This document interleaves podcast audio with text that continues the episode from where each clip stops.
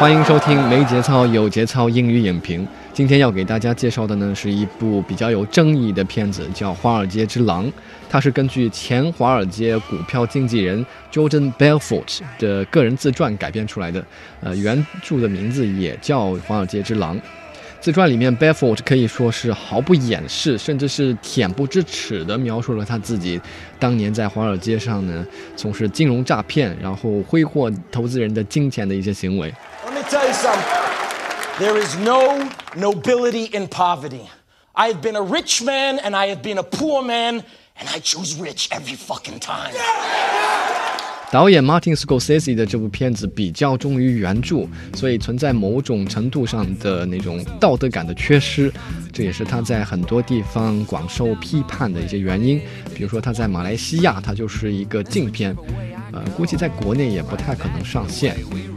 呃，有意思的是，基本大部分西方的影评人都觉得这个片子很棒，可能是因为慢慢三个小时的限制级的内容让他们觉得很刺激、很劲爆吧。呃，确实也是这个样子。我觉得这个片子比美国派的那种内容还是要劲爆一点的，所以感兴趣的同学可以去下载来看一看。顺便再提一下，已经有一些听众呢在给我推荐了一些片子，我在春节假期里面已经看了一些，接下来会陆续推出相关的影评。另外，请北京地区的同学继续推荐影院，我计划里的下一个项目呢是五道口的工人影剧院，敬请期待。好多说无益，接下来是《华尔街之狼》的影评。My name is Jordan Belfort. I'm a former member of the middle class raised by two accountants in a tiny apartment in Bayside, Queens. The year I turned 26 as the head of my own brokerage firm, I made $49 million. Wolf of Wall Street is a three hour long film. Despite some critics' comments that it is fast and dynamic, I actually broke it up and watched it in two days. Not because the on screen excitement is too much to take in for a single day, but because I got too bored to care about what was coming up next. The Wolf of Wall Street, they call me. Look, Jordan Belfort, sounding like a kind of twisted Robin Hood who takes from the rich and gives to himself and his merry little band of brokers. Read that, read it. Listen, there is no such thing as bad publicity. It seems the story is built on the belief that the Wall Street belongs to hungry dealers who coax money out of ordinary investors.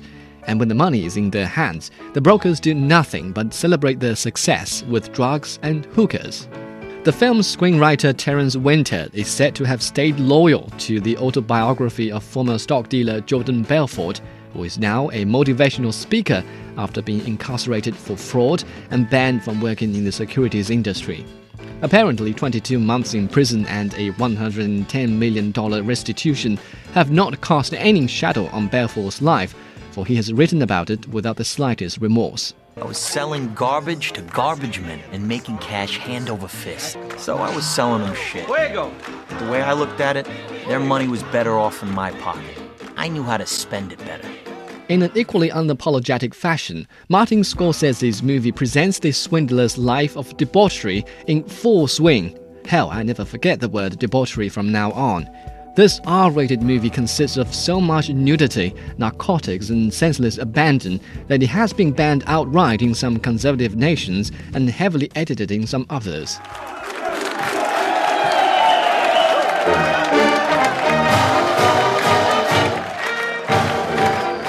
As someone who fancies junk food every now and then, but never takes more than a Big Mac, I can't really appreciate the repeated challenge to social norms throughout the film. I mean, I don't normally judge things on the moral scale. It's just the director's unswerving commitment to repeating stupid orgies got me really bored.